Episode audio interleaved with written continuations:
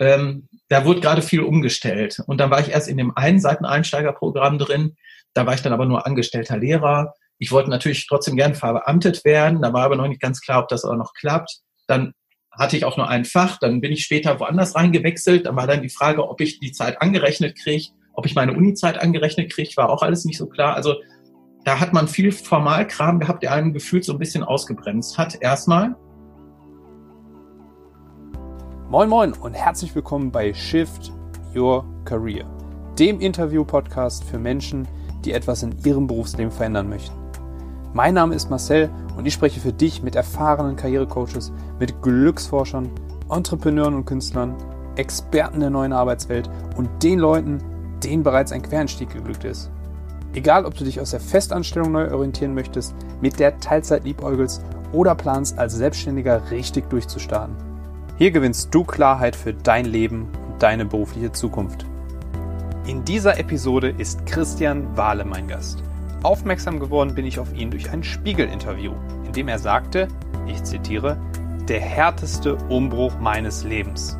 Ich habe mit dem promovierten Mathematiker und Informatiker darüber gesprochen, wie es ist, sich erst spät im Leben für den Lehrerberuf zu entscheiden, wie sein Alltag aussieht und worauf es seiner Meinung nach ankommt, um ein wirklich guter Lehrer zu sein. Und nun viel Spaß bei dieser Folge.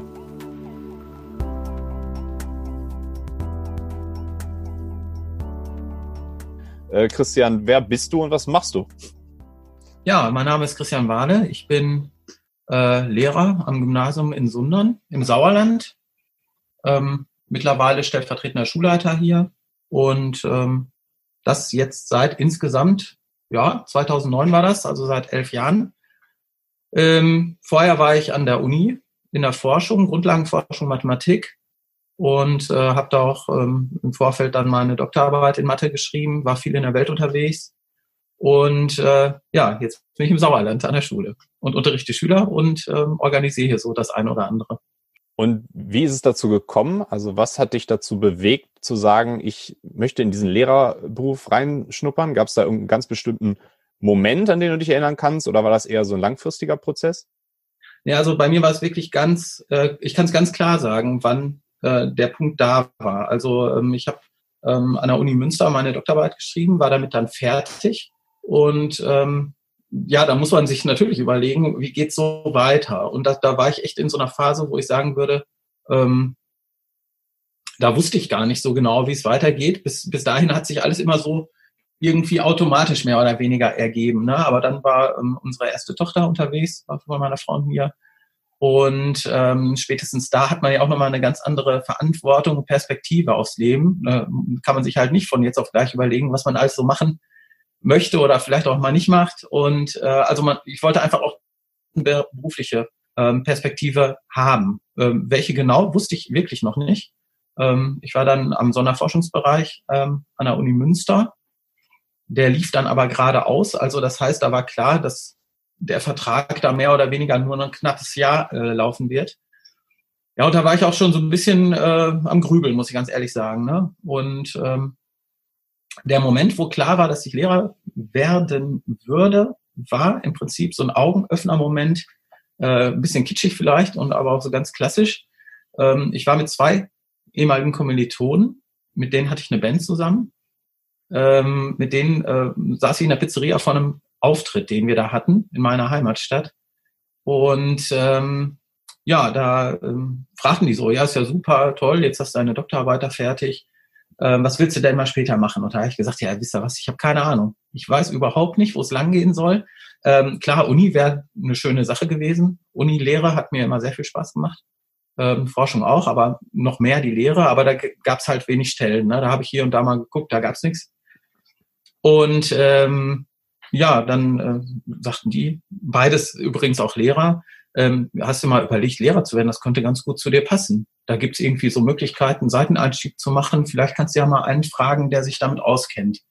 Äh, wir würden dir das auf jeden Fall zutrauen. Ne? Und ich hatte da vorher das nie in Betracht gezogen, Lehrer zu werden. Ähm, ja, und die haben mir mich im Prinzip mit der Nase drauf gestupst.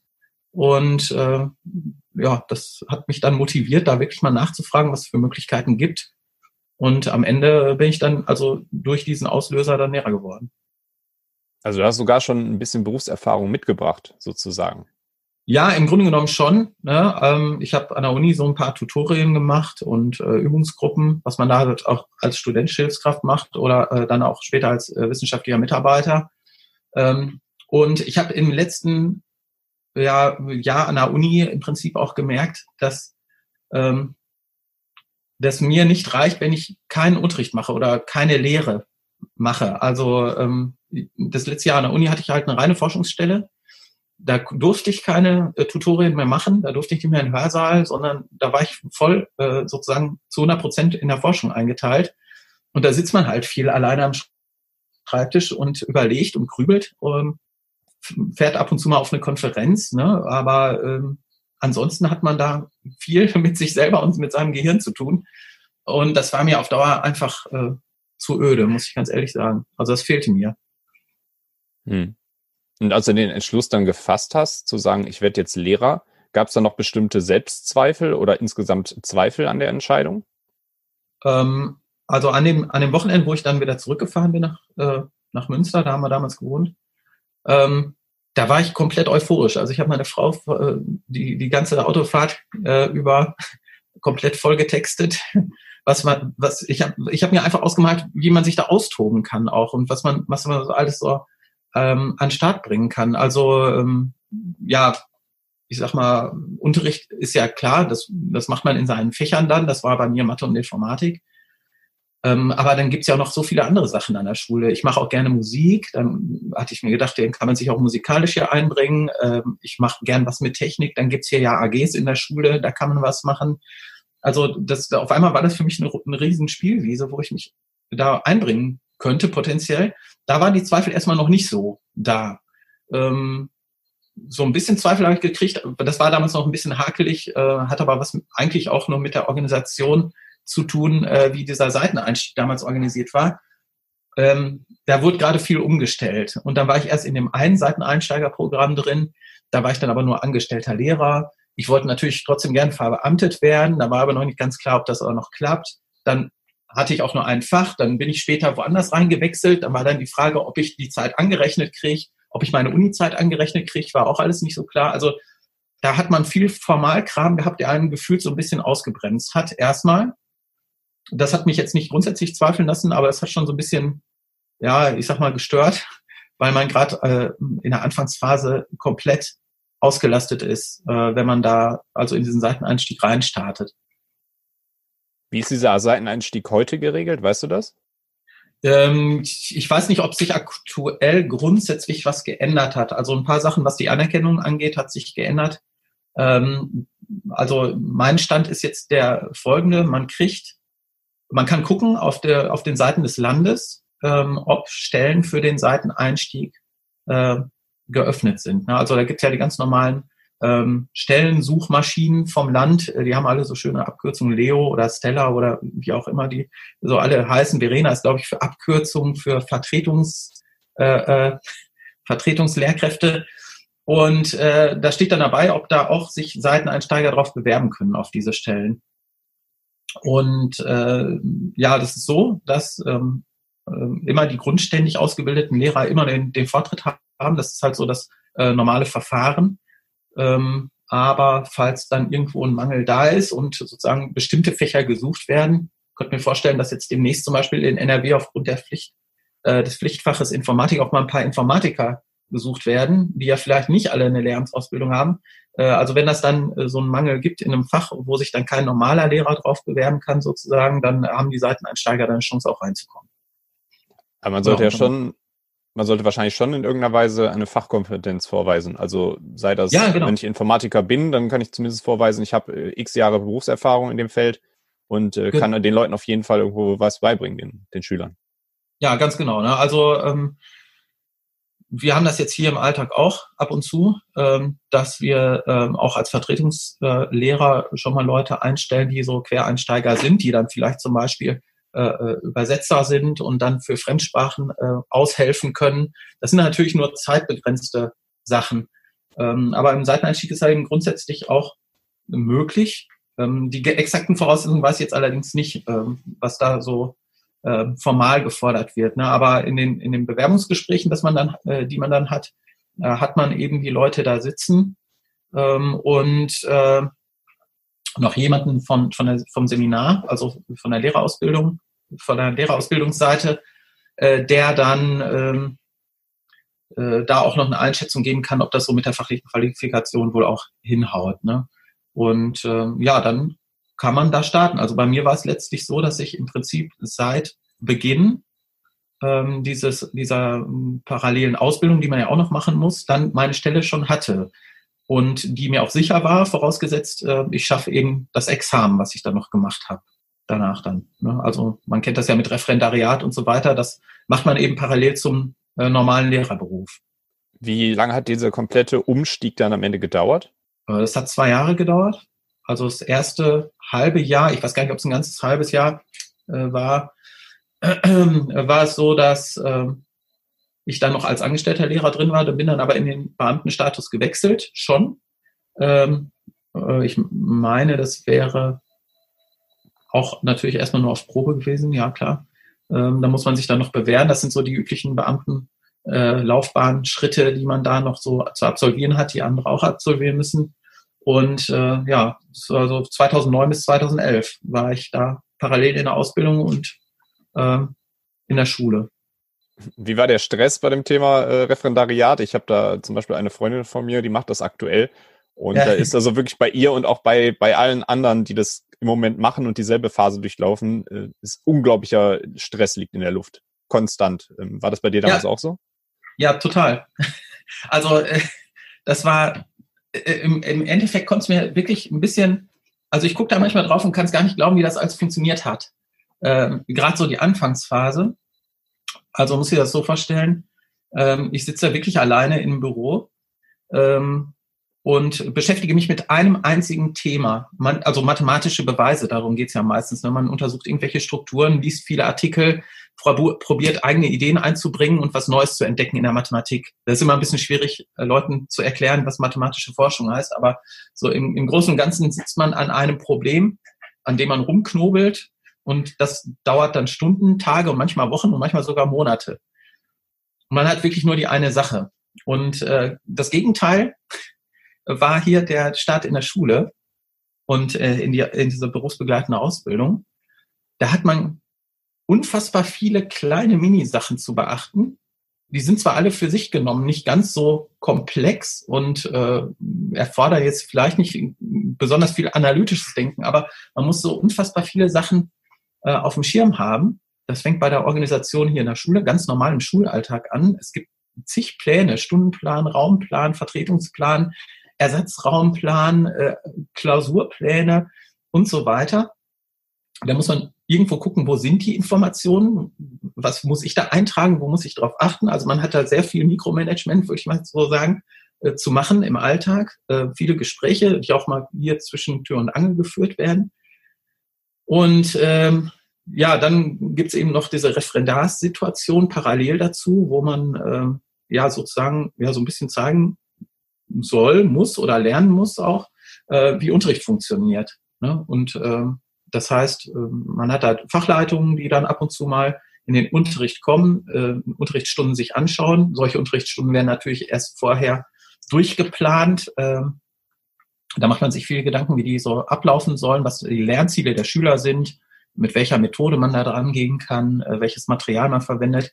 Das ist schon allein, also ich sag mal, wenn man normale Referendare fragt, ob die mal Langeweile hatten im Referendariat, da wird es wenige geben, die das behaupten. Und die, die es behaupten, weiß nicht, wie sie es gemacht haben, würde ich ja gerne wissen. Ne? Also Referendariat alleine ist schon echt äh, ordentlich viel zu tun und ähm, ja, Seiteneinstieg heißt im Prinzip, man ist mit äh, ja, vier Fünftel Stelle schon komplett als Lehrer verantwortlich für alles was man tut. Man muss Noten geben, man muss Klassenbücher eintragen, Klausuren korrigieren, Klassenarbeiten stellen ähm, und allerlei Konferenzen mitmachen und so weiter. Ähm, Elternsprechtage. Ich war auch noch Klassenlehrer direkt von Anfang an. Weiß ja auch nicht, warum das, das so, äh, so war, aber auf jeden Fall war es eine starke Herausforderung. Ich hatte auch null Ahnung am Anfang, das habe ich den Eltern sofort gesagt. Äh, die fanden das ganz sympathisch, glaube ich, dass ich da so offen war. Ähm, aber äh, ja, also es, äh, man hat ein Referendariat plus noch ganz viel äh, Berufsverantwortung schon direkt von Anfang an. Du hast ja jetzt gerade schon ganz viele Sachen aufgezählt, die so die Tätigkeit umfassen als Lehrer und dass es eben auch außerhalb des Klassenzimmers oftmals noch Dinge mit sich bringt. Würdest, könntest du irgendwie drei, vier, vielleicht fünf Fähigkeiten ähm, rauskristallisieren, wo du sagst, das ist etwas, was jemand, der den, dem Lehrerberuf nachgehen möchte, auf jeden Fall mitbringen sollte in seiner Persönlichkeit? Ja, ja genau. Also Persönlichkeit ist echt äh, sehr, sehr wichtig, finde ich. Ähm, und, und Kommunikationskompetenz, also Persönlichkeit, man, ich kann das gar nicht so, man kann das nicht greifen, man kann das nicht auf den Punkt bringen. Äh, manche benutzen das Wort, äh, das ist ein Lehrertyp oder es ist ein geborener Lehrer oder sowas in der Art. Äh, manchmal sogar als Lob, wertschätzend, manche äh, vielleicht auch nicht, aber ähm, nee, also es gibt äh, Menschen, die, die vielleicht so, so ein Händchen dafür haben, mit Kindern umzugehen, mit vielen Leuten kommunizieren zu können. Ähm, ja, also das, das ist extrem wichtig, finde ich. Und sowas merkt man, glaube ich, auch als, ähm, als normaler Lehramtsstudent oder als normaler Referendar, merkt man das auch erst, wenn man da wirklich so ein bisschen im Alltag drin ist, im Referendariat zum Beispiel. Ähm, das ist also, finde ich schon sehr wichtig. Ähm, aber wie gesagt, schwer zu sagen. Nach dem Motto, ja, hier mach mal eine Checkliste, wenn du das hast und das hast und das hast, dann bist du so, eine Art äh, geborener Lehrer. Das, das gibt's leider nicht. Ähm, aber macht viel aus. Und ähm, was aus meiner Sicht auch sehr viel ausmacht und was einen maximal dafür entlastet, äh, um solche Dinge sich kümmern zu können, um die Kommunikation und um Organisation, ist, wenn man fachlich äh, wirklich was auf der Pfanne hat. Also man muss schon in seinem Fach, ähm, finde ich jedenfalls, ähm, ganz fit sein, ähm, und da geht es nicht nur darum zu sagen, ja, okay, äh, ist, die Schüler sollen halt den gebührenden Respekt vor dem Lehrer haben, weil er so viel weiß oder sowas, überhaupt nicht, äh, sondern ähm, man muss einfach den Rücken frei haben, dass man sich nicht, ähm, weiß nicht, auf eine LK-Doppelstunde jetzt auch noch fünf Stunden inhaltlich irgendwas anlesen muss, damit man da so einigermaßen durchkommt, sondern also das Inhaltliche muss einem schon so ein bisschen von der Hand gehen, finde ich. Das hilft sehr, sehr viel. Ähm, wenn man da nämlich auch noch Baustellen hat und da kämpfen muss und schon im Studium gemerkt hat, ja, jetzt habe ich hier irgendwie Mathe studiert, aber bin nur mit Ach und Krach mal eben da so durchgekommen, äh, dann ist das einfach, das heißt nicht, dass es dann scheitern wird. Ich will auch keinen entmutigen, ne? aber das heißt, dass man da eben dann auch noch die Zeit mit einplanen muss, dass man sich da gegebenenfalls äh, inhaltlich auch noch mehr mit beschäftigen muss. Aber die fehlt dann eben an anderen Stellen vielleicht so gesehen ähm, ja, da schiebe ich das vielleicht auch so ein kleines bisschen drauf, dass ich, ich habe mich jetzt zum Beispiel mit, mit solchen Denkweisen äh, über sehr viele Jahre sehr intensiv beschäftigt und ähm, da komme ich schon ganz gut klar mit den Inhalten, würde ich jetzt mal so sagen. Ähm, und äh, musste mir da wenig Gedanken machen während der ganzen Ausbildungszeit. Ähm, ja, das hat mir so ein bisschen gerettet, ne, weil das war äh, streckenweise schon äh, echt viel zu tun und da noch noch ein bisschen mehr zu haben, äh, was, was man da vorbereiten, also inhaltlich meine ich jetzt vorbereiten muss oder verstehen muss. Äh, das hätte mich dann, äh, glaube ich, nicht sehr gefreut, wenn ich das auch noch an der Backe gehabt hätte. Das waren jetzt zwei Sachen, also ich hoffe, das reicht. Nee, das äh, war schon ganz gut. Ich, ähm, mich würde aber noch interessieren, wie glaubst du, werden sich diese Tätigkeiten in Zukunft ändern? Also was erwartest du vom Lehrerberuf in, in sagen wir mal 10 oder 20 Jahren? Hm, ja, ähm, ist jetzt auch nicht böse gemeint, aber gefühlt hinkt die Schule ja bei allen Sachen immer so ein kleines bisschen hinterher, äh, was natürlich systematische Gründe hat. Ne? Also ähm, eine Schule soll zwar vergleichbar von der, von der Schulleitung wie ein Unternehmen geführt werden, hört man immer auf so der einen oder anderen Fortbildung, aber de facto ist es ja so, dass ähm, Schulen ähm, ein, ein, in einem Riesensystem hängen äh, und nicht jede Schule komplett autark alles alleine für sich nur so machen und entscheiden kann. Da gibt's ja, wie gesagt, dann äh, Regierungen, äh, Bezirksregierungen und, und, und Schulministerium. Äh, es gibt Rahmenbedingungen und das ist auch, das muss ja so sein, ähm, um eine Vergleichbarkeit zu haben. Aber das macht so ein Schulsystem natürlich auch an sich erstmal so ein bisschen träge, was gewisse Entwicklung angeht. Ähm, was wir jetzt ähm, aktuell gerade äh, wir sind gerade, jetzt muss ich es einfach mal sagen, wir sind ja gerade in der Zeit der Corona-Krise. Ich denke, dass wenn man den Podcast in ein paar Jahren hört, wird man sich da immer noch dran zurückerinnern. Ähm, was jetzt gerade sehr schnell geht und was mir so ein bisschen Hoffnung macht, ist der, diese Umstellung auf digitales Unterrichten. Ähm, Digitalisierung ist natürlich auch schon immer ein, Riesenthema gewesen in der Schule, in den letzten Jahren erst recht. Und ähm, gefühlt passiert sehr viel. Leute bringen sich da ein äh, und probieren die Sachen nach vorne zu bringen, äh, Schulunterricht auch mal digital zu denken. Aber natürlich geht das nicht von jetzt auf gleich ähm, weil eben viele Beteiligte drin sind. Da sind, äh, ist ein großes Lehrerkollegium dabei, da sind äh, ganz viele Schüler dabei, da sind Eltern mit involviert, ähm, der Schulträger äh, hat äh, da mitzureden oder auch zu unterstützen eben, ne, was, was so Ausstattungsfragen, Infrastruktur angeht und so weiter. Das ist also ein Riesensystem. äh. Und ähm, deswegen glaube ich, dass Schulen in, in den nächsten 10, 20 Jahren ja, zumindest äh, auf dem Bereich der Digitalisierung hoffentlich schon ein ordentliches Stückchen weitergekommen sind. Und ähm, in den letzten Wochen hat es auch ganz gut geklappt schon mal mit dem Homeschooling, was wir gerade so machen. Ähm, vielleicht ist das so ein Anfangspunkt, wo sich noch was tun wird. Ja, und im äh, Großen und Ganzen wird aber äh, Schule als Einrichtung sich in 10, 20 Jahren nicht grundsätzlich verändern. Ne? Also es geht immer darum, äh, Schüler irgendwas beizubringen, äh, die Schüler gesellschaftsfähig zu machen, allgemein zu bilden vor allem auch. Ähm, und was äh, auch ganz wichtig ist, zu sozialisieren. Ne? Also das ist ja eine Riesenanstalt, wo man lernt, wie man miteinander umgeht oder auch nicht umgeht. Ähm, das, das gehört eben alles mit da rein. Also das wird sich, glaube ich, nicht großartig ändern, aber so im Bereich Digitalem könnte ich mir schon vorstellen, dass sich da was tut. Ja, spannend. Ja, finde ich auch. Zurzeit ist echt viel los. Ja. So, dann hätte ich jetzt ganz zum Schluss nur noch eine allerletzte Frage. Und zwar, ähm, Arbeit ist für mich. Kannst du diesen Satz vervollständigen? Ja, ähm,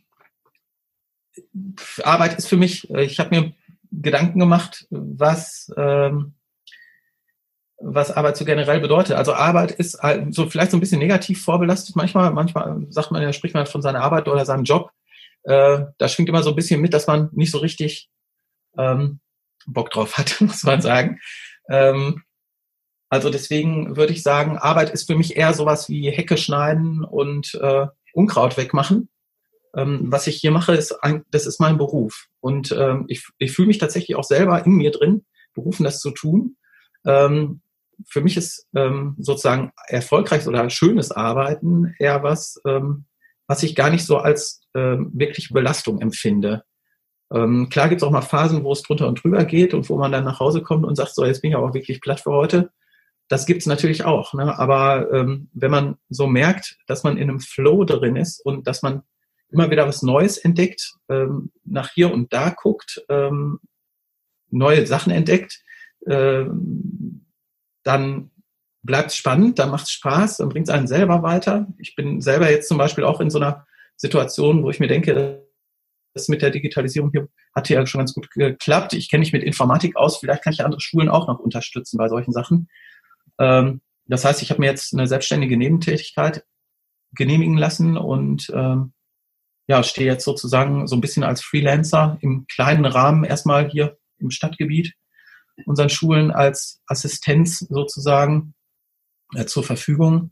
Mal gucken, ob das jetzt so anläuft und gescheit klappt. Sowas interessiert mich selber zum Beispiel auch total. Ich äh, bin da gerade sehr motiviert, ein bisschen selbstständige Arbeit zu machen. Ähm, hatte damals auch, als ich im Studium angefangen habe, auch schon eine, eine kleine Firma gehabt mit zwei Kollegen. Und äh, sowas mal wieder zu machen im digitalen Bereich, finde ich jetzt für mich jetzt spannend. Das wäre für mich jetzt zum Beispiel auch eine Arbeit, wo ich total Bock drauf habe und äh, wo das auch für mich keine Belastung ist, wenn ich mal länger am Rechner sitze und da irgendwas austüftle. Also das ist eigentlich so die Idealform von Arbeit, finde ich. Wenn man das gar nicht merkt, dass es Arbeit ist. Das waren doch jetzt mal schöne Schlussworte. Vielen, vielen lieben Dank, dass du da warst in dem Podcast. Vielen lieben Dank, dass du eine Lanze gebrochen hast für den Beruf des Lehrers. Ich denke mal, viele haben sich jetzt auch, haben so ihre Meinung gebildet, ob sie sich das vorstellen können in der Zukunft oder auch nicht. Und ähm, ich wünsche dir jetzt auch aktuell in dieser Corona-Zeit äh, ja alles Gute und dass es auch mit dem Homeschooling gut klappt. Ja, danke, danke. Jetzt haben wir erstmal Osterferien, also in Anführungsstrichen. Ja, dann genießt die Zeit. Alles klar. Danke. Vielen lieben Dank. Tschüss. Ja, gerne. Tschüss.